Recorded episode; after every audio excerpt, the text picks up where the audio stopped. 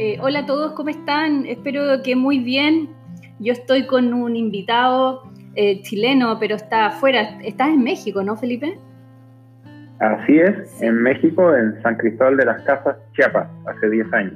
Bien, Felipe Mardones es economista chileno, eh, doctorado en la Universidad de Chicago y con una, con una ruta, con un camino muy potente, porque por ahí leí algunas entrevistas que te han hecho, Felipe, y tú cuentas que en el fondo tu doctorado fue, fue un aprendizaje, fue un maestro que te hizo conectar con, con una espiritualidad desde, desde una ruta bien potente, donde estaba ahí en esa, en esa, deconstruyendo esa otredad de la economía. Cuéntame un poco de eso antes de comenzar. Ya. Claro, yo empecé, mm, eh, voy a tratar de ser breve, ¿no? Sí. Primero que nada, buenos días, buenas tardes, buenas noches, cuando sea que me escuchen. Este, bueno, yo empecé creyendo, eh, digamos, en la ciencia, creyendo en, la verdad eh, que se puede encontrar a través de la razón. Entonces, eh, más allá del análisis político, que, sería irse para otro tema, digamos, yo llegué a Universidad de Chicago por eso, que creía en la ciencia. Entonces éramos de hecho, no, no, era, eh, éramos varios que éramos, en ese entonces, yo me habría tirado a mí mismo eh, de izquierda, ¿no? Eh, si que uno cree en esos ejes, ¿no? Sí. Y no era el único, ¿no? En una universidad de derecha y qué sé yo, pero bueno, como te decía, es un tema de político, pero yo creía en, en la razón, es el, el punto que más me interesa resaltar para empezar, ¿no? y a través de la experiencia del doctorado todo cambió, más o menos como, como que se dio vuelta completamente el, la tortilla, el pastel. ¿no? Y, este, eh, y ahí me encontré, mientras tú me ibas haciendo la introducción, me acordaba de, de muchos de mis compañeros de doctorado, como el doctorado en general es una experiencia muy, fuerte, ¿no? Y muchas personas, muchas pasamos por el psicólogo, por el terapeuta, por el psiquiatra. Yo me encontraba con, con mis compañeros en la sala de espera ahí, del, en, el, en la sala de terapias de la universidad, ¿no? Del, psicólogo. Ahí nos encontrábamos. Y los economistas, sobre todo, pero no, no solo, no todos, ¿no? los de antropología, los de historia, todos pasamos por cosas muy, muy fuertes, ¿no?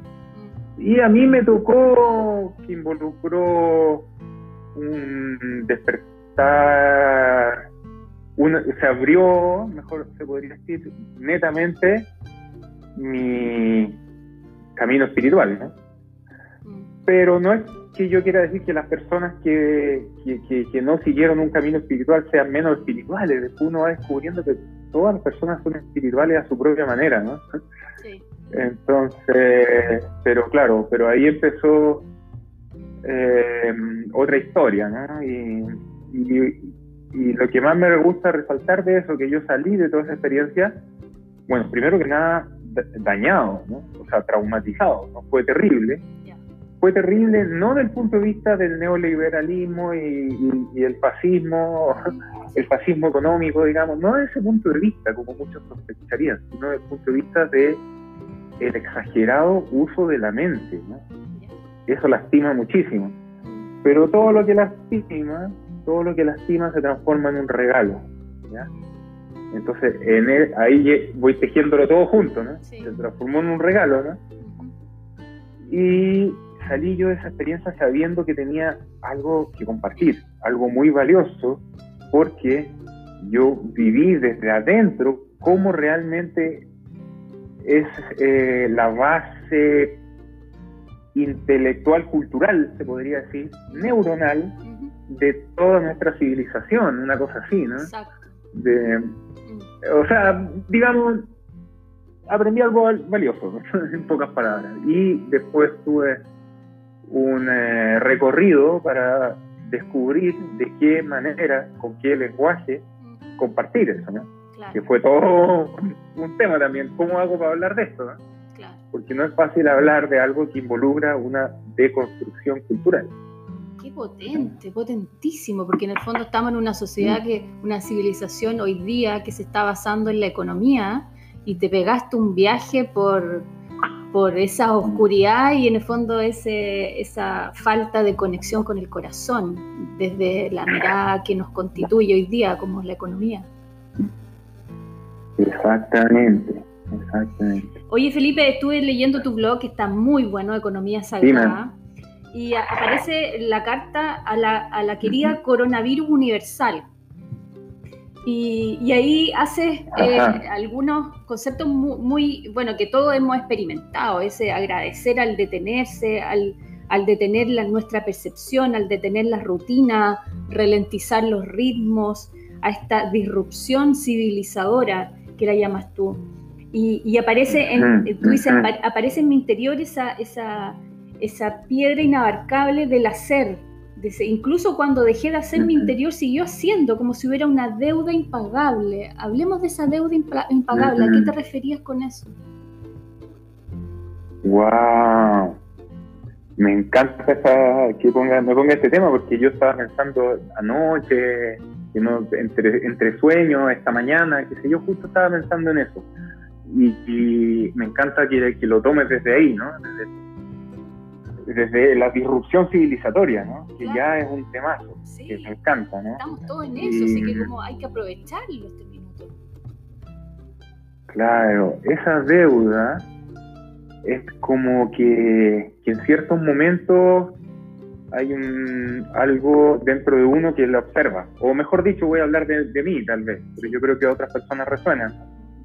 De, de, vez en cuando algo dentro de uno, dentro de tu ser, se da cuenta de que uno está viviendo siempre como al debe, ¿no? Con uno mismo, como que uno nunca fuera suficiente. ¿Por, ¿Por, qué no puedo estar en paz, no? Siempre hay algo que hace falta, ¿no? no nunca lo hice suficientemente bien. No soy suficiente buena pareja, ¿ah? o buen hombre, o buen amigo, o buen, hijo, o buen papá. Siempre, o mi trabajo no lo hago suficientemente bien, siempre está... ¿Por qué, no? ¿Por qué ese, ese, ese dolor, piedra, ¿no? Como sea que le llamemos, es tan difícil eh, que se vaya diluyendo, ¿no? Una piedra es difícil que se diluya en agua. pero el observarlo ayuda muchísimo, mi experiencia.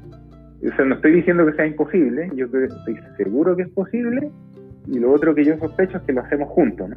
Pero déjame decirte algo más de eso. A mí me encanta decirlo desde este punto de vista, ¿no? En la, mentalidad, en la cultura de la separación, ¿no? Que es lo que yo hablo todo el tiempo en mi blog. Nos separamos separamos la vida entre lo bueno y lo malo, ¿verdad? Y de ahí vienen los juicios, ¿no? El vivir enjuiciando, quién lo hace bien, quién lo hace mal, ¿no? Y obviamente el enjuiciarse uno mismo es lo mismo, el espejo de eso, ¿no? Si uno separa la vida entre los buenos y los malos, y los malos son, por ejemplo, Monsanto, Donald Trump, Mañalich, ¿no? El, el, malo de turno, ¿no? Uno hace lo mismo con uno mismo, ¿no? uno vive haciendo lo mismo con uno mismo, ¿no? se separa a uno mismo entre lo bueno y lo malo. Entonces, eso tiene que ver con la deuda que estoy hablando, ¿no? Y, siempre que hay algo malo dentro de uno, uno vive en la eterna, eh, sin fin, afán de mejorarse a uno mismo. Yo le llamo el paradigma de mejorarse a uno mismo, que es terrible, es una cárcel, ¿no? Es una deuda que nunca se va a pagar, ¿no?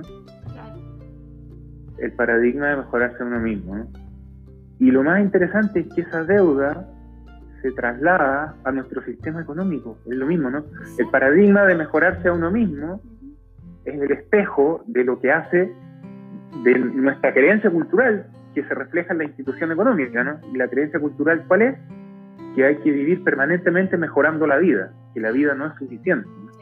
La vida no está bien así como es, entonces hay que mejorarla, que, no, sé, por ejemplo, meterle más carreteras, meterle más educación, meterle más progreso, meterle lo, que sea según la mentalidad que uno tenga, e incluso puede ser desde un punto de vista alternativo, ¿no? meterle más conservación del medio ambiente, pero uno si lo está haciendo de la misma mentalidad es lo mismo, ¿no? No se ha salido de Entonces esa mentalidad de permanente necesidad de mejorar la vida o de mejorar su mismo se traslada finalmente a nuestra institución económica que tenemos, que es el dinero basado en deuda, ¿no? que involucra que permanentemente hay que mejorar lo que ya hay, ¿no? en este caso desde el punto de vista material, ¿no? pero es lo mismo, aquí, en poquitos minutos ya dijimos algo bien profundo, Andrea. Sí, claro, entramos... y, perdón, solamente quiero dejar en paréntesis para que no se el tema de la disrupción civilizatoria, que si quieres después le hablamos un poquito más de eso, pero te dejo hablar a ti un poco. No, no, no, dime, dime, te estoy entrevistando y quiero saber, por favor, dime, complementame esto, me encanta. Sí. Bueno, me detengo un momento porque ya hemos dicho harto, ¿no? Solamente para respirar una respiración.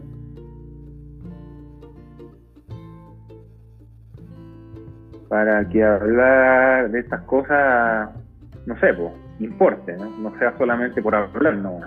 Por eso me detengo. Porque la disrupción civilizatoria tiene un poco que ver con eso. Y lo interesante, a mí, me gusta mucho decirlo así, ¿no? Y es que en nuestra cultura vivimos como si estuviéramos eh, viviendo de acuerdo a un guion, ¿no? Haz de cuenta, como el guion de una película, ¿no? Un script una película, donde cada quien juega su rol, ¿no? El gobierno juega su rol, las corporaciones juegan su rol, los medioambientalistas alternativos eh, juegan su rol, ¿no? Entonces, por ejemplo, va a haber un proyecto de una minera nueva, ¿no? Entonces, la minera juega su rol, está en la lógica de que necesitamos eh, minerales para el crecimiento económico, ¿no? o puede ser un proyecto hidroeléctrico, necesitamos electricidad para las ciudades, ¿no? pueden tener una lógica positiva incluso, ¿no? Eh, pero siempre van a, eh, dentro de este rol, ¿no? las personas de la corporación en su rol piensan que están haciendo lo correcto, ¿no? están sacando el país adelante, qué sé yo, ¿no? Las personas del gobierno pues, eh, se aseguran de que se cumpla la ley, no sé qué, y también piensen que están haciendo eh, lo mejor, ¿no? Eh, que se puede hacer, ¿no? Y, por otro lado tienen los alternativos, ¿no? Los medioambientalistas que, que quieren frenar, ¿no? que quieren detener esto y que siempre, como toda nuestra gente, ¿no? Y solidarizo con ese sentimiento, ¿no? Observamos que hay una codicia, ¿no? que hay corrupción en estos procesos. ¿no? Entonces denunciamos estas cosas, en el fondo porque legítimamente nos duele profundamente que se siga lastimando, destruyendo la naturaleza. ¿no? Es una cosa que no lo podemos aceptar. ¿no? El, el, detalle, el detalle es que entramos a ese debate desde el mismo, desde el rol que nos fue asignado dentro de este guion. Entonces, eh, en el fondo entramos como adversarios, adversarios de las corporaciones.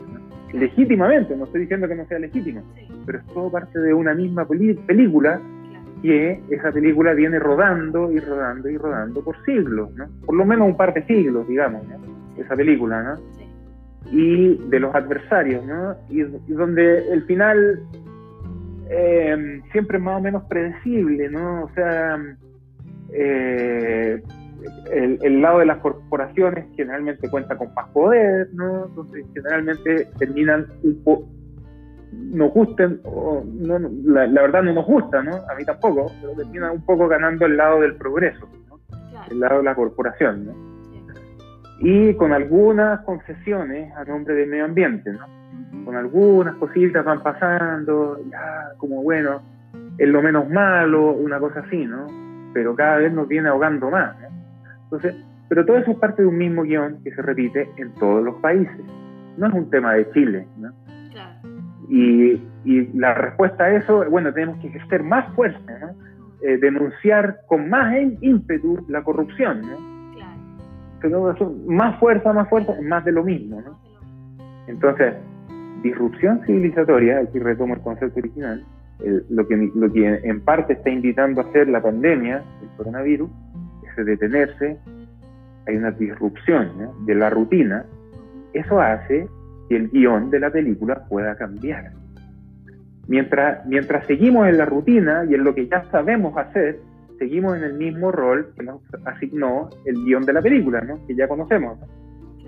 Mientras no cambiamos de rol, mientras no hay algo que nos invite a detenernos y hacer algo realmente diferente, seguimos haciendo lo mismo, lo cual simplemente reproduce los mismos resultados. Mm. por eso que es tan interesante el, tema de la disrupción civilizatoria tuviste, digamos, una educación, eh, eh, digamos, en este doctorado donde sentiste esto que tenía que ver con el dogma de la ciencia que nombras en, algunos escritos, donde dice, nos hiere porque determina que el corazón humano no es suficiente y en consecuencia nos desvía justamente de lo central, el universo mismo que ocurre enteramente en la, en la humana simpleza del corazón eso podría ser como, como finalmente esta, esta economía de la deuda en la que estamos, nace desde ese dogma de la ciencia.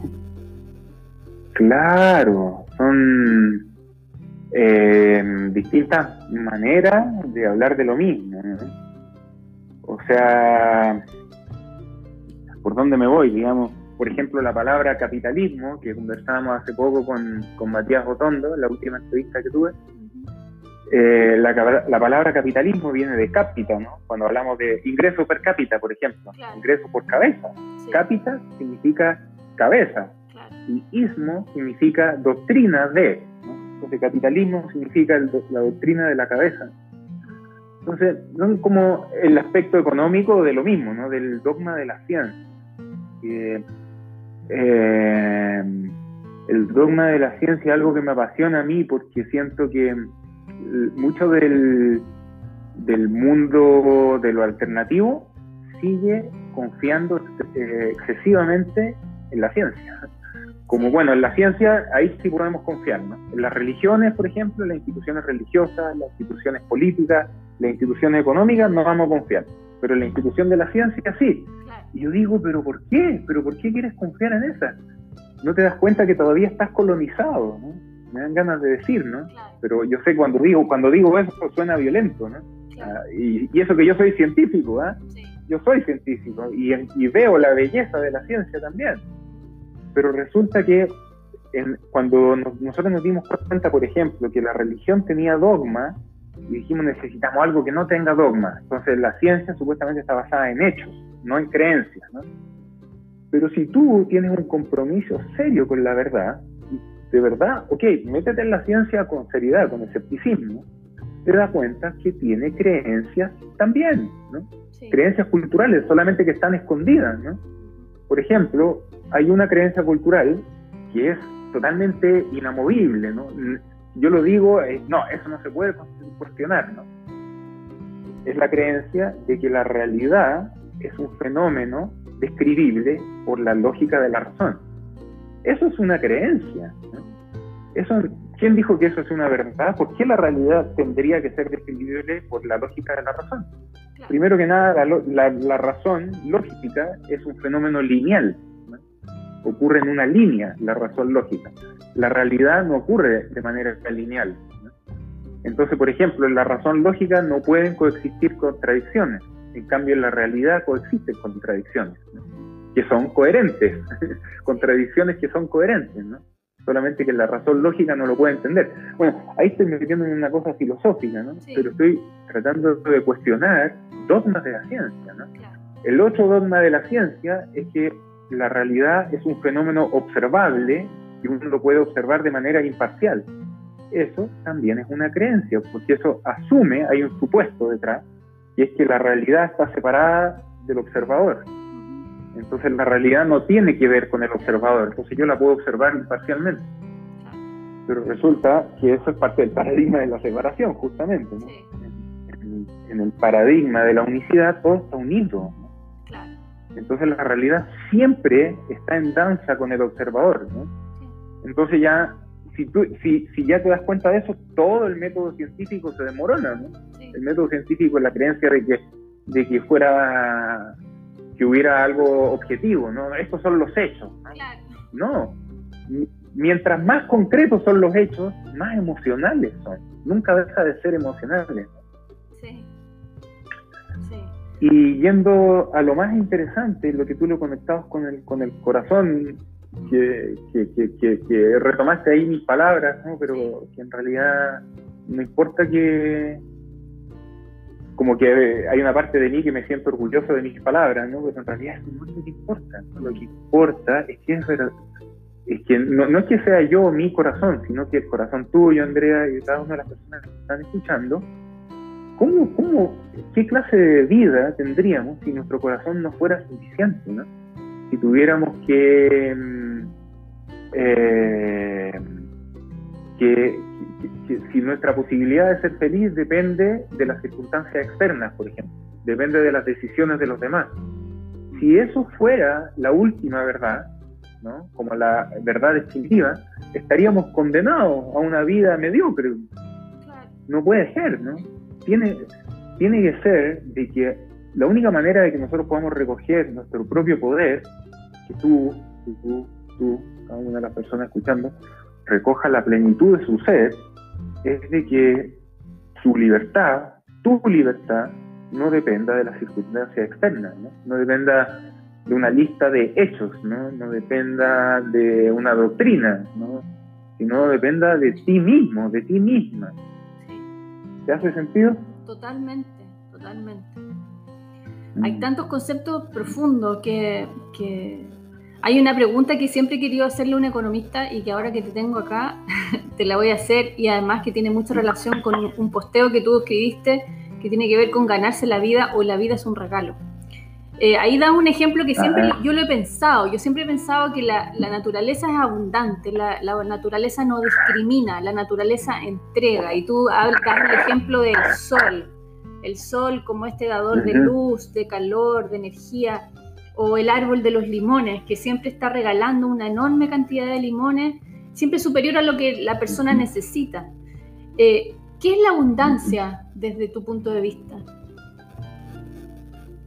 Ah, claro. Primero que nada, la abundancia no es una cantidad, no es una magnitud, no es, una, no es un fenómeno físico. ¿ya? Obviamente no les voy a decir algo que les va a sorprender mucho si les digo que la abundancia no es un tema de dinero, ¿no? Primero que nada. Tiene que ver, por supuesto, no estoy diciendo que no tenga que ver, pero no es exclusivamente un tema de dinero, primero que nada. Y segundo, incluso yendo más allá del dinero, no es solamente un tema de cantidad, ¿no? De metros cuadrados que tenga tu casa, de eh, caudal de agua, de cantidad de paneles solares que tengas, ¿no? Para financiar tu proyecto de permacultura, ¿no? O sea, para, no para financiar, digamos, para proveer energía, tu proyecto de permacultura. No es un tema cuantitativo, ¿no? No es un tema físico, abundancia, primero que nada, ¿no? ¿Por qué? Porque, como digo en uno de mis escritos, creo que el hermoso laberinto de la abundancia, ahí reflexiono cómo a veces la abundancia se esconde en lo más pequeño, en lo que culturalmente llamaríamos escasez. En la naturaleza siempre han habido fenómenos de falta de, por ejemplo, los desiertos. Los desiertos siempre han existido, no es un fenómeno eh, no es un fenómeno antropocéntrico, ¿no? no es un fenómeno del hombre, quiero decir, ¿no? Siempre han habido lugares que son desiertos, ¿no? Y sin embargo, si tú te pones a observar ahí, por ejemplo, a mí me encanta ir a un desierto. ¿A ti te gusta ir a los desiertos, Andrea? Sí, sí, tiene algo. A pesar de que soy del ¿Eh? sur, me genera, Me, genera algún choque igual. Ya. Sí, hay como otra inmensidad, ¿no? Sí. Hay una inmensidad de estrellas, por ejemplo. Sí. Hay una inmensidad de piedritas, de colores, de colores. qué sé yo. Y de repente te das cuenta que no es que no haya vida, ¿no? Incluso en el desierto de Atacama, que es uno de los más áridos del mundo, qué sé yo, hay un montón de vida, ¿no? Escondida por ahí, en la cartijita, qué sé yo, ¿no? Semillitas, de repente lluvia y ¡bum! Desierto florido, ¿no? Como que está listo todo ahí. Eh, es otra manifestación de la vida, ¿no? Entonces la escasez. lo que quiero decir con esta metáfora de que la naturaleza también pasa eso, y de vez en cuando hay sequías, ¿no? En lugares donde normalmente hay lluvia, de vez en cuando hay sequía. Tema aparte, eso está ocurriendo más intensamente últimamente, ¿no? pero eso lo podemos hablar después, ¿no? Pero, pero me refiero que los fenómenos de sequía siempre han ocurrido, ¿no? De que de vez en cuando haga falta. Entonces, lo que quiero decir con eso, si tú eres una persona que normalmente ha estado bien en lo económico, ahora está haciendo falta, bueno, eh, una palabra de, apoyo, no sé, de, empatía, ¿no? Y de decir, sí, eso también pasa en la vida, ¿no? Siempre ha pasado. Y si tú eres una persona de que está sufriendo la escasez del agua, ¿no? Estás muerto de sed, ¿no? O eh, eh, sin ningún peso, digamos, sin dinero, también, ¿no? También es algo que pasa en la vida, una palabra de empatía y de apoyo. Pues el otro día hablábamos de lo comunitario, de qué manera podemos apoyarnos lo uno a lo otro en ese tipo de situaciones. ¿Por qué? Porque cuando hablamos de abundancia es porque hay mucha gente que no está viviendo, nuestra gente no, está viviendo la abundancia, le está haciendo falta. ¿no? Y acaba de empezar a funcionar una abundante máquina de cortar el pasto, no sé si la escuchas. No, no sé. Aquí, ah, ya, yo escucho un montón de ruido acá al lado mío. Entonces, bueno, déjame retomar un poco la, la idea. Entonces, lo que quiero decir es que en esos lugares o espacios o momentos o realidades de escasez, que no estoy diciendo que, ah, es un tema de actitud nomás, no, no, no estoy diciendo eso, ¿no? Puede haber sed, puede haber hambre, ¿no? Puede haber necesidades muy, muy reales y humanas, ¿no? Eh, y también puede haber una gran escasez de amor, ¿no? De ser visto, de ser escuchado, ¿no? ¿Por qué nadie me quiere escuchar? ¿no? Bueno, todas esas necesidades son, son similares a la, a, la sed, ¿no? A la sed del cuerpo, a la sed del alma. Eh, incluso en esos lugares se puede esconder una abundancia, ¿no? Puede haber algo, unas gotitas de agua que la rieguen y puede florecer algo ahí, ¿no? Eh, pero necesitamos de construir esa noción de la abundancia desde el punto de vista de la cantidad física. Necesitamos encontrarnos con otra cosa ahí. Eso por un lado. Tengo más cosas que decir de la abundancia, pero no sé si me estoy alargando mucho. En, esa, en, esa, en, ese título donde tú dices ganarse la vida, que es como una, una asociación hacia una escasez, ¿no? Una mirada desde la escasez o la vida es un regalo, que es como la mirada de, abundante. Como que ese, ese título me llamó mucho la atención. Claro. Claro, yo lo que la invitación que hago es a lo que pasa es que necesito necesito ser respetuoso, ¿no? Porque porque es eh, como insultante que alguien te diga, si tú estás viviendo una realidad de escasez, que es la mayoría de la, de la realidad de nuestra gente, que alguien te diga, oye, la vida es un regalo, ¿no? Es como, cambia tu actitud nomás, una cosa así, como un cliché, como un eslogan, que me parece a mí insultante, ¿no? Como agresivo. Sí. Entonces, lo que yo diría... Sácate ese juicio, porque aunque alguien esté vivo, igual es un regalo. Respirar ya es un regalo. Claro, claro, claro. Claro, exacto, ¿no? Es profundo lo que acabas de decir, Andrea. ¿eh? Sí. Exacto, exacto, ¿no? O sea, si alguien que, digamos, eh, para los cánones socioeconómicos, culturales, esa persona está en la pobreza y tú le dices, tú estás en la pobreza, eso también es un insulto, o sea, oye, pero tú conoces la riqueza con la que yo vivo y yo tal vez vivo con otra riqueza, ¿no? que no está, no se mide por los estándares, ¿no? Sí. Por ejemplo, ¿no? Bueno, pero volviendo a, lo, a la invitación que yo hago, es, digo, mucha gente se me acerca, oye, yo por ejemplo, yo quiero hacer algo hermoso con mi vida, yo quiero, por ejemplo, yo sé hacer masaje, pero es muy difícil ganarse la vida con eso, ¿no? ¿Cómo pago las cuentas? Entonces tengo este otro trabajo que no me gusta, pero con este otro trabajo pago mi arriendo bueno, historias así conozco muchas. ¿no?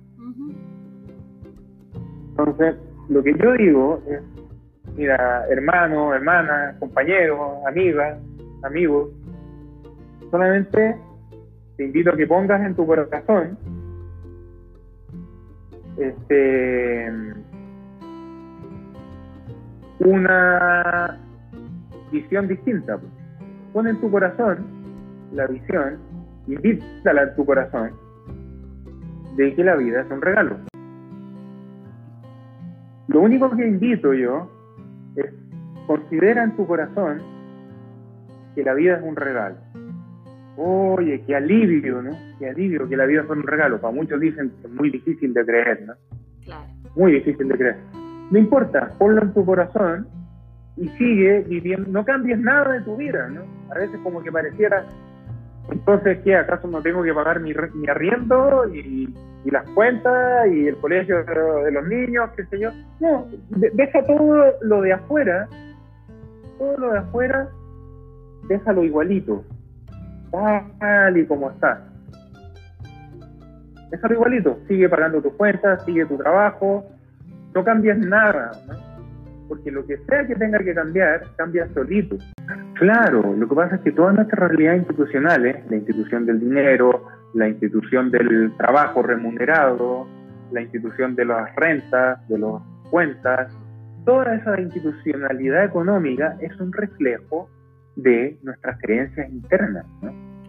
La creencia de que la vida no es suficiente, de que yo no soy suficiente, la creencia de que hay que ganarse la vida, todo eso se refleja en nuestras instituciones económicas, culturales, civilizatorias. ¿no? También se podría decir viceversa, ¿no? pero lo interesante es que yo digo que si cambiamos nuestra creencia interna, poco a poco la realidad externa va a ir cambiando solita. No hay que, no hay que hacer mucha batalla, no, no hay que derrotarla a la institucionalidad vigente. No hay que danzar con ella nomás a hacer una danza, ¿no? Entonces, yo digo, no, no te preocupes porque para mí encima es como estresante, ¿no? Como cambiar toda tu vida y no sé qué, cómo hago para vivir la economía del regalo, como una cuestión demasiado rara, ¿no? No, deja tu vida igual, solamente guarda en tu corazón la vida de un regalo. Invita eso en tu corazón. Oye, es, es difícil de creer, no importa, sí, la mente va a decir eso en tu corazón ahí. Déjalo que se, que se anide, que se acomode en tu corazón poco a poco, que se enraíce. Como ejemplo, ¿qué te ha ayudado a ti a entender eso? Como para integrarlo internamente. De repente tú dices, te llega la cuenta de la luz y la ves como un regalo. ¿Cómo es eso? Em, bueno, lo que se me viene a decir a mí es que vivir de la otra manera me fue ahogando al punto de que no aguanté más, ¿no? yo me salí de la vida académica eh, ya enfermándome, ¿no? Con gastritis, con úlceras. Yo sé que a muchas personas les, les pasa eso, ¿no? Si vives una vida que no está alineada con tu corazón, con, se puede llamar con el propósito de tu vida, con el llamado de tu alma, o simplemente con lo que sea leal contigo misma, y no vives esa vida, eh, nunca no te sientes viva, no te sientes viva o viva, y, y te, hay cierto momento en la vida de la persona en que empieza a dar cuenta, ¿no? Mm. Empieza a estar como en conflicto, ¿no? Hay un conflicto, un conflicto, un conflicto. Y ese conflicto se puede manifestar a través de la enfermedad, ¿no? Y muchas personas se están enfermando por eso, en mi opinión, ¿no? Claro. Entonces, bueno, a mí me empezó a pasar eso, ¿no? Entonces yo no, no puedo, tengo que empezar, no puedo vivir en la academia, ¿no? Y con todo, todo lo otro, ¿no? Todo, eh, todo lo que exige una ciudad como Santiago, qué sé yo. O puede ser como, como el DF acá, ¿no? Sí. Pero en fin, eh, yo, eh, yo, yo lo que me pasó a mí, y ahí lo conecto con el tema de la confianza, ¿no? Es que la confianza en la vida empezó a surgir en mí cuando no tuve otra alternativa. Cuando era, pues, o me ahogo en desesperación, o, o le abro la puerta a otra cosa, ¿no? que tiene que ver con la confianza, pero es que no, no tenía alternativa, no, no es un tema de mérito, es que yo no, no aguantaba más, ¿no? Y, y ahí me fui encontrando con otra cosa, ¿no? Y yo bueno, tú me preguntaste por la cuenta de la luz, pero eh, específicamente yo no, pago luz porque no tenemos, no tenemos electricidad donde vivimos. Y nosotros vivimos súper off the grid, como se llama, ¿no? Como fuera de las redes. Y ni siquiera lo planificamos, así como, como hay, hay personas que eso es un tema como político, ideológico, ¿no? De vivir fuera del sistema. A nosotros se nos fue dando, Andrea, se nos fue dando naturalmente, ¿no? Y vivimos en medio del bosque, tenemos baño seco, tenemos calentador solar, un montón de cosas, ¿no? Encontraste la libertad. Entonces, encontré la libertad, sí.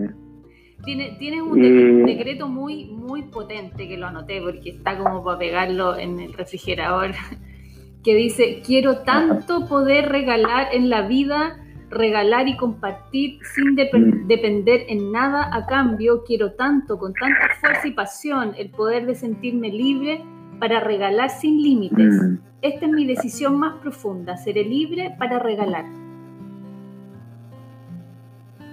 Exacto. Eso me llega a emocionar porque ese, eso, si no me equivoco, viene del escrito que se llama La decisión sincera de tener bastante dinero. Sí. Lo leíste ahí, ¿no? Y ese es como, como de todos los escritos que tengo sobre la abundancia, ese es como, el, un, como un culmine, ¿no?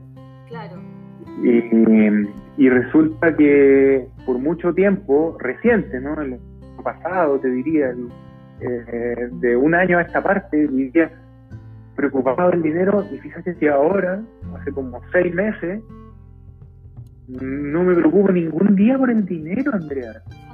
Lo, entre comillas, lo logré, ¿no? Cualquier cosa que yo he decidido con las tripas, con las entrañas de mi ser, lo he, llegado a ese lugar. Eh, lo digo como testimonio, ¿no? No quiero que suene como eslogan, ¿no?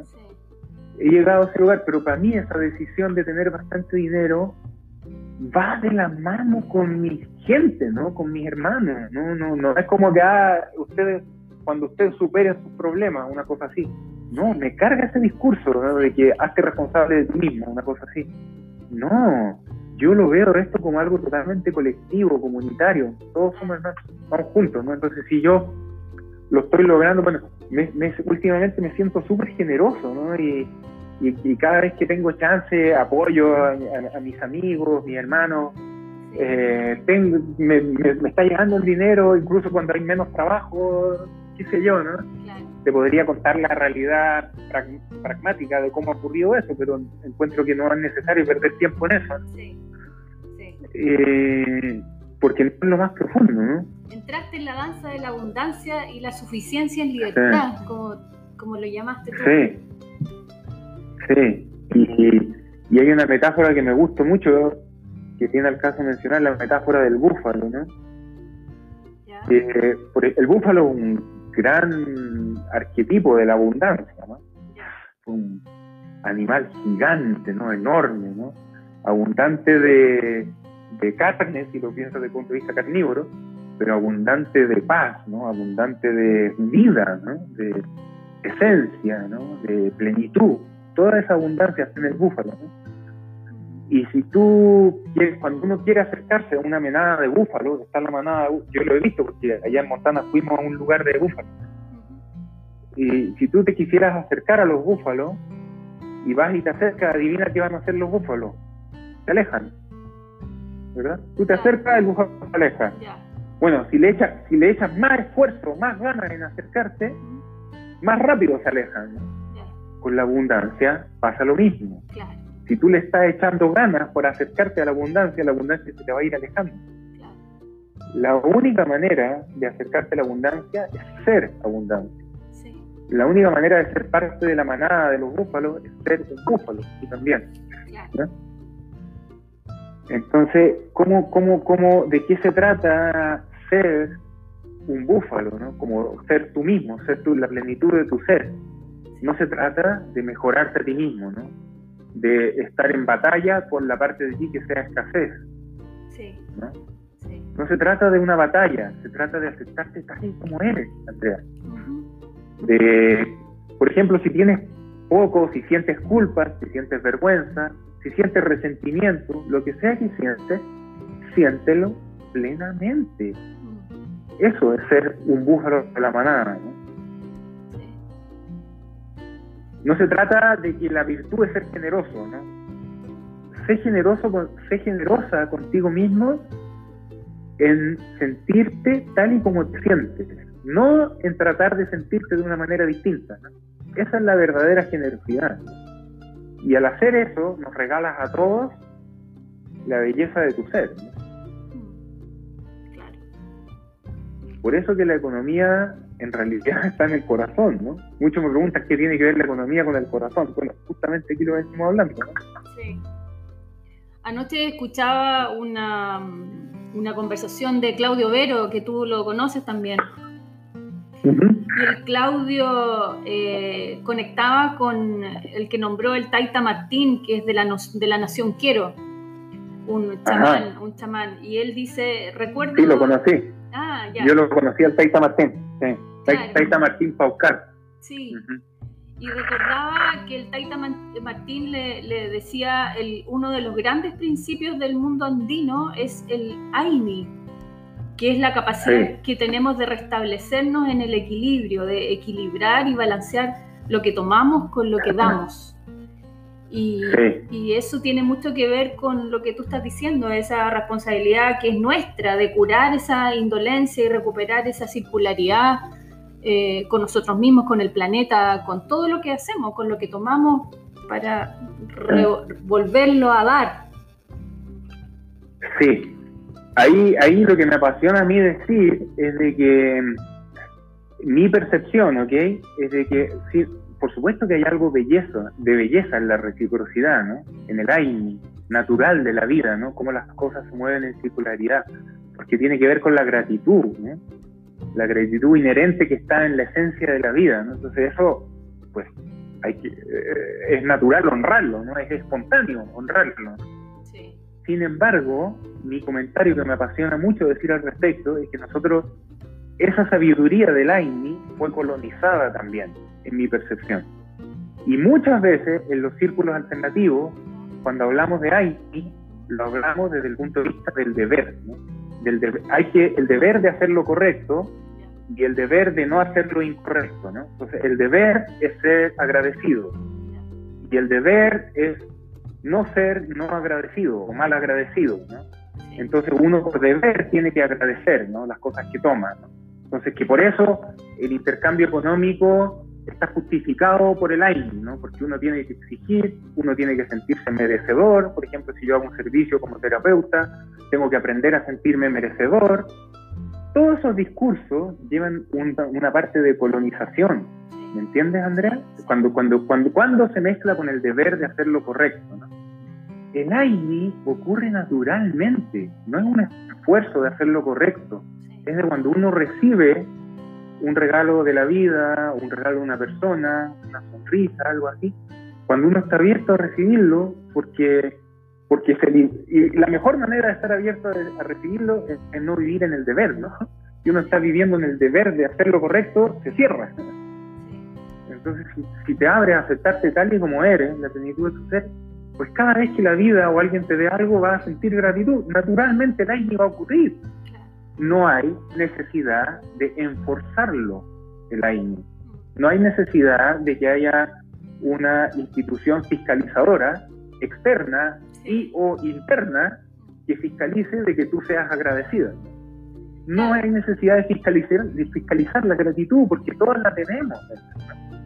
Entonces, por eso que el, el intercambio no es un deber, ¿no? es una ecuación matemática. Si tú me das un kilo de papa, te tengo que dar un kilo de chocolate a cambio. No, no te tengo que. Tal, tal vez mi gratitud se va, se va a expresar con la persona que sigue, no contigo, ¿me explico? La circularidad es más amplia que ese intercambio dual, ¿no? Eh, se llama libertad, Andrea. La libertad no tiene límite, ¿no? Entonces ese discurso de por ejemplo, aprende a sentirte merecedora y cobra por tu trabajo. Ese discurso es parte de la colonización. Si hay alguien que le haga bien, que tenga medicina, ese tipo de, de, conocimiento, no, estoy en contra suyo, ¿no? O sea, la persona que le sirva está bien que le sirva. Pero si hay alguien que le cuesta mucho trabajo eso de sentirse merecedora, y hay una voz que le está diciendo todo el tiempo, aprende a sentirte merecedora, aprende a sentirte Oye, eh, deja de colonizarte a ti misma, tal vez necesitas otra cosa. Olvídate de, si tal vez tu, tu alma te está pidiendo que no cobres, ¿no? Claro.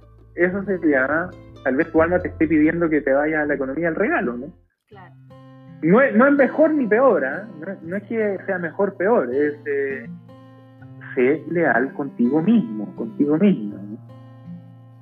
Claro, porque son principios que estos antepasados construyeron su civilización, pero están basados en el amor y en la compasión, no en esa Claro, claro, exactamente. Como en la inocencia del corazón, ¿no? Claro, claro. ¿Cuál es el concepto del interser, Felipe? Claro, el interser es un concepto que que según entiendo, casi 99% seguro, lo, lo, propuso un eh, budista que se llama Thich Nhat Hanh, ¿budista? Ah, sí, sí. Que es un, un, gran pensador del corazón, muy hermoso, ¿no? Por ahí leí algún libro de él, ¿no? Sí. Y él propuso el, el eh, concepto del interser, ¿no? Eh, ¿Qué te puedo decir? Lo, que yo voy a decir al respecto no va a hacer justicia necesariamente a lo que él propuso, ¿no? Porque yo ya lo he adaptado a mi propia agenda, ¿no? Sí.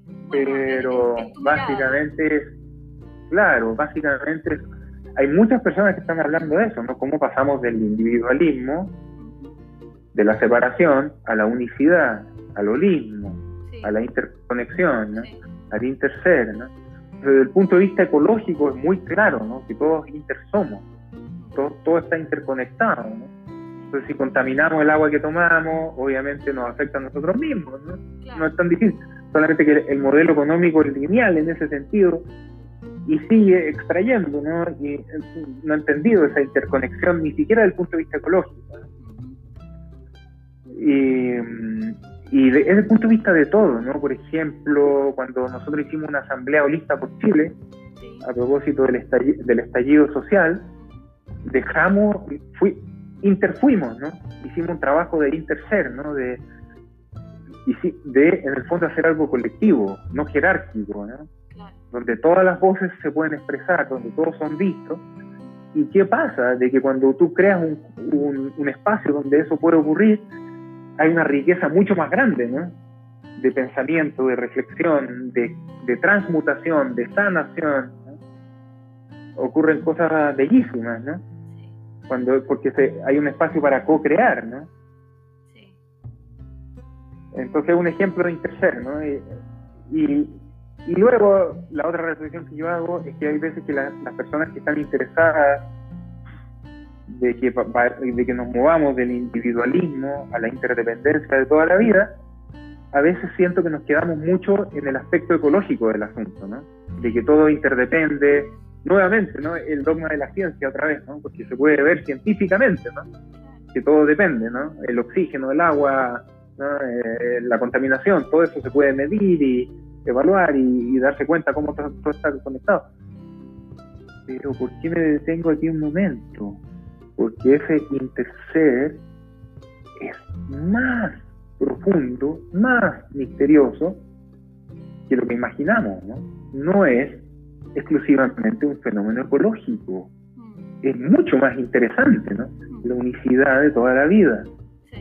Y si lo pensamos desde el punto de vista espiritual, Andrea, es de qué está hecha toda la vida, toda la realidad, ¿no? Los ladrillos que me rodean, que estoy viendo al frente, no solamente las flores, sino que todo, las paredes, el fierro, todo, ¿de qué está hecho? Todo está hecho de espíritu. Todo está hecho de lo mismo, todo está hecho de divinidad, si quieren. Todo está conectado en ese sentido, en el sentido más misterioso del que es imposible hablar, ¿no? En ese sentido, intersomos, ¿no? Es mucho más interesante, ¿no? Y ahí te, eh, te, encuentras con, cosas más interesantes que las que, espera, que, las que esperamos. ¿no? La idea es eh, encontrarse con la vida más allá de lo imaginable, más allá de lo, de lo que ya conocemos, más allá de lo esperado.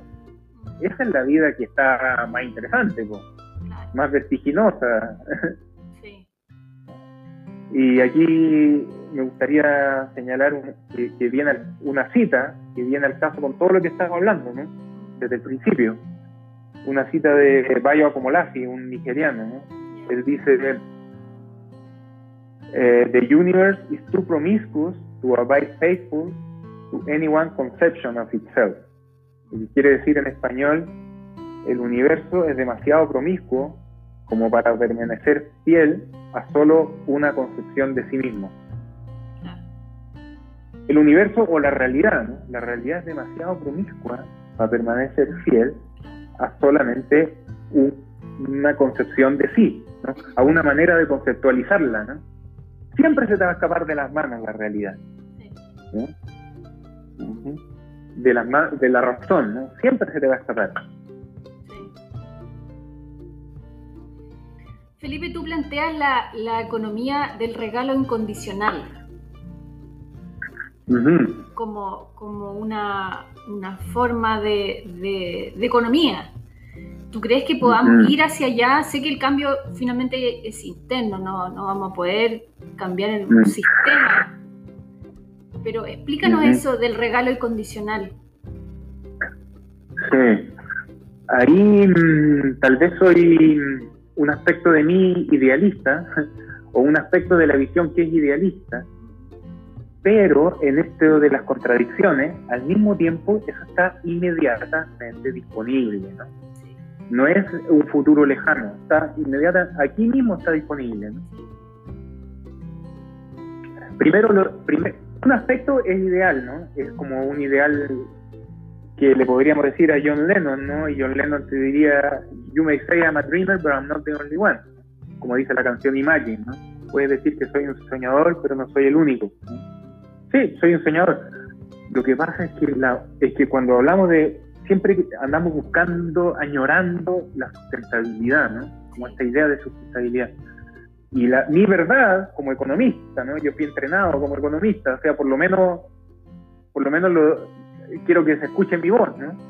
Mi verdad es que no existe una economía sustentable que no sea la economía del regalo incondicional. Como que teníamos, tenemos, la, tenemos otra utopía, ¿no? Eh, en nuestros mundos alternativos tenemos la utopía de que si todos nos sanáramos de nuestra codicia y todos los políticos, todas las corporaciones se sanaran de su codicia y de su egoísmo y de la corrupción, entonces la economía sería sustentable. Te tengo mala noticia, falso, no sería sustentable. No, ese no es el tema de fondo, el tema de fondo es la separación, ¿no? Sí. la única manera es el intercel, ¿no? O sea, en la economía de la separación no es, no es un tema ético, Andrea, ¿no? No es un tema ético. En la economía de la separación, yo tengo un millón de pesos, te doy un millón de pesos a ti, Andrea, la economía de la separación significa que yo tengo un millón menos y tú tienes un millón más. ¿Por qué? Porque estamos separados, ¿no? Tu haber aumentó en un millón, el, mi haber disminuyó en un millón. No hay ningún juicio ahí, ¿no? solamente contabilidad. Esa es la economía de la separación. La economía del intercede, si yo te paso un millón de pesos, yo no lo dejé de tener, lo seguimos teniendo porque tú y yo somos uno. Es otra mentalidad. ¿no? no es un tema de ser más generoso, es un tema de darse cuenta de que todos participamos de la vida. Entonces, eh, es incondicional, es lo mismo que el regalo incondicional. ¿no? Lo que pasa, ¿por qué yo ocupo la palabra condicional? ¿no? Porque nuestros intercambios económicos ponemos como condición Muchas veces incluso ocupamos el discurso de la reciprocidad o el discurso del AINI para decir de que tiene que haber una condición. ¿no? Yo te ofrezco mi servicio, pero bajo condición de que tú me des algo a cambio. Y eso muchas veces lo, lo legitimamos ¿no? con el discurso, ¿no? Pero muchos de nosotros no nos, no nos sentimos completamente amorosos cuando hacemos eso. ¿no? Si tú le ofreces algo a alguien que tú quieres, pero le exiges algo a cambio, y le meten un discurso para justificarlo, algunas personas tal vez se sientan bien, pero algunos empezamos a sentir, no, yo no me siento pleno haciendo eso. La única manera que me voy a sentir pleno es dando incondicionalmente, sin esperar nada. No por un afán de virtud, de ser más generoso, una cosa así. No es ese el afán. El afán es la propia plenitud de tu ser, de mi ser, ¿no? de sentirme a gusto conmigo. Entonces, a veces el, intercambio comercial eh, ocupa condiciones consensuadas, ¿no? La condición consensuada, ¿cuál es? El precio, ¿no? Y a veces el hecho de que el precio sea consensuado nos, da paz, ¿no? Porque ah, por lo menos, si no, hay un montón de enredo emocional, ¿no? ¿Qué hago con esto, no? ¿Qué hago con, me siento culpable, me siento con vergüenza, eh, la otra persona va me va a juzgar de que yo no lo retribuí, todas esas preocupaciones emergen, mucho, mucho más fácil, sabes que tengamos un precio, ay, así puedo respirar tranquilo, no me quedo con nada a, cuenta, ¿no? Entonces, lo, único que no te he hablado todavía, pero si quieres me interrumpe, es de qué manera podemos vivir el regalo incondicional ahora, en lo inmediato, no como un futuro lejano. Pero antes, si quieres que te hable de eso. antes de eso, dime, dime. hay dos conceptos que, que están, digamos, como quizás no tan integrados en nuestra vida. Una es el regalo, el concepto de valorar el regalo, que está tan poco valorado en nuestra cultura, y lo otro es la incondicionalidad, que también probablemente si tú me dices qué es lo que es incondicional para ti, yo podría decir, no sé, el amor a mis hijas, eh, pero probablemente estamos poco conectados con ambos conceptos del regalo y de la incondicionalidad. A lo mejor eso hay que integrarlo un poco más. Claro.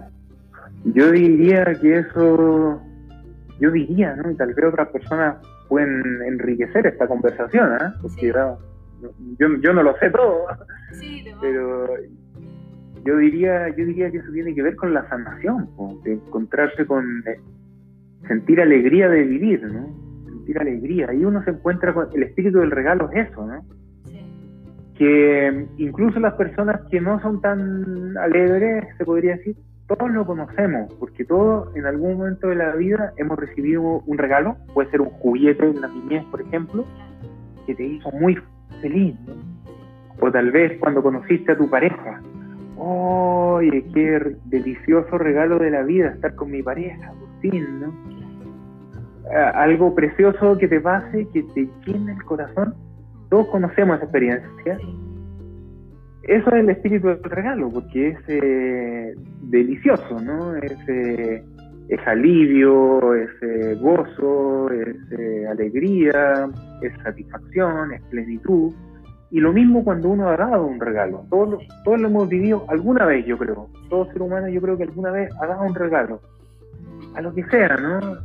Tal vez un día salvaste una lagartija de que se la comiera un gato, qué sé yo, no sé por decir las cosas más cotidianas que pueda hacer, ¿no? O sea, puede ser en cualquier momento de la vida que tú haces un regalo y te sientes bien, ¿no? De haber hecho algo bonito. Sí.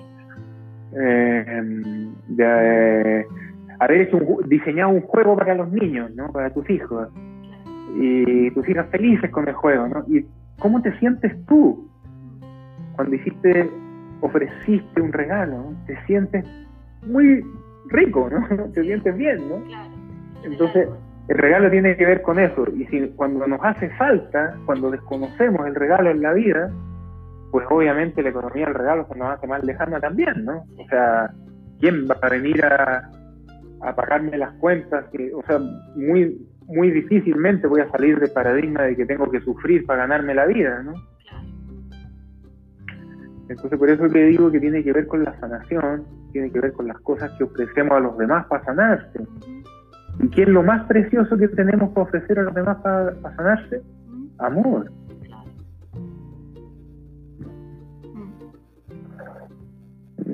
Eso.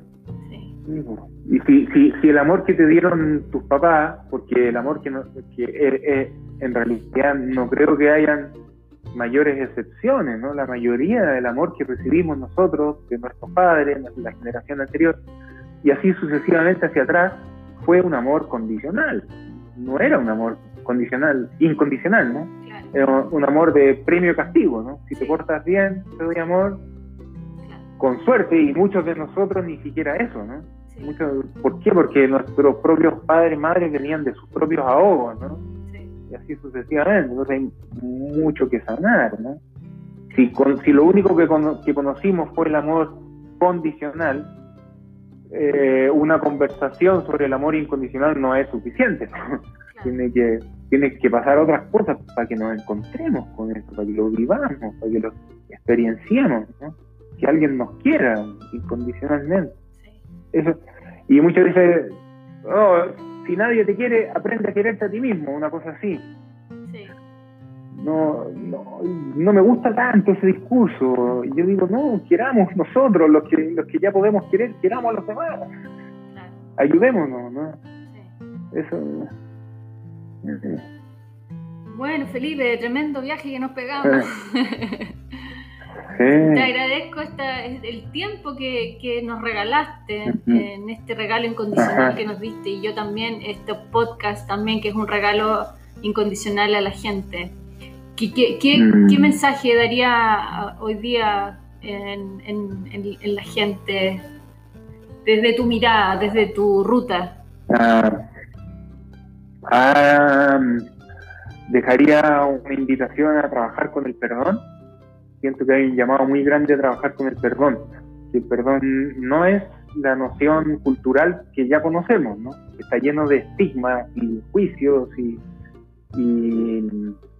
eh, como sometimiento ante algo más poderoso que uno, cosas así. No, no es ese el perdón que hablo, ¿no? Si quieren saber más del perdón del que yo hablo, que no es mío, ¿eh? no me pertenece, pero los dejo invitados ahí en, mi blog, tengo un texto que se llama El perdón y la justicia de la unicidad. Es una invitación muy grande a trabajar con el perdón porque eso viene, no, es sabiduría mía, sino sabiduría que vengo eh, recogiendo, escuchando, recopilando, invitación de, de un abuelo más sabio. y pienso que es tiempo de trabajar mucho con eso y el, perdón eh, es todo un mundo, ¿no? Eh, no es tanto el, perdón a un otro, sino es cuando con ese otro te encuentras contigo mismo, ¿no? Contigo misma. Eso, el perdón.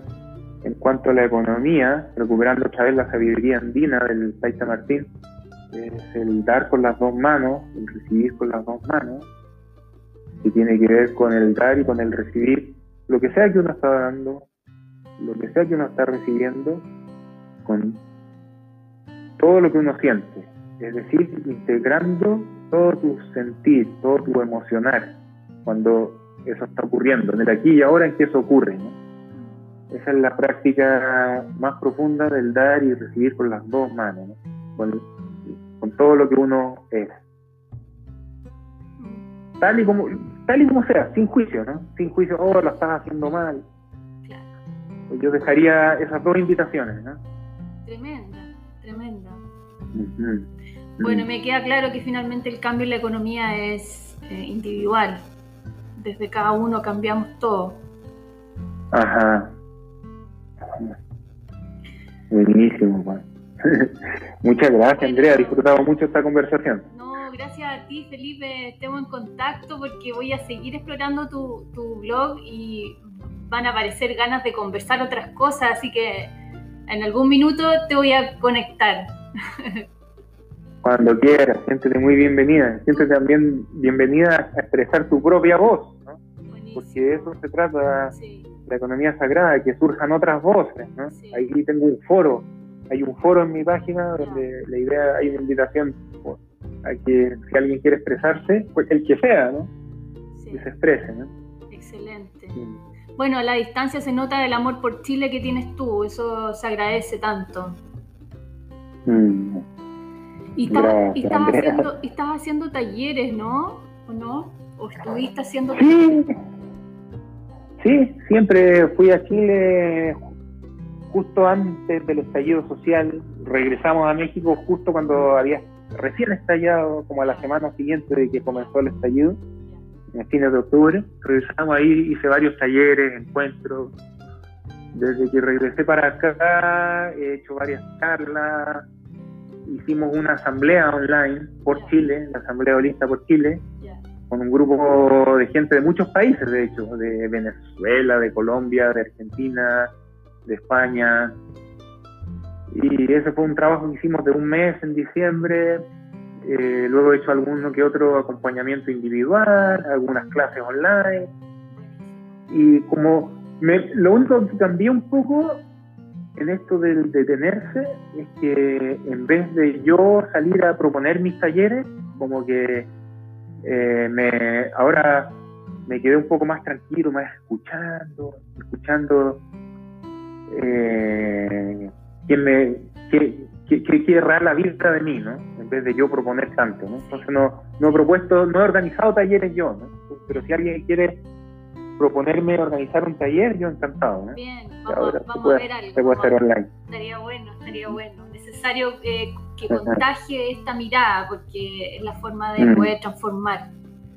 Bueno, un abrazo, Felipe, muchos cariños para allá y, y bueno, sigue con tus exploraciones.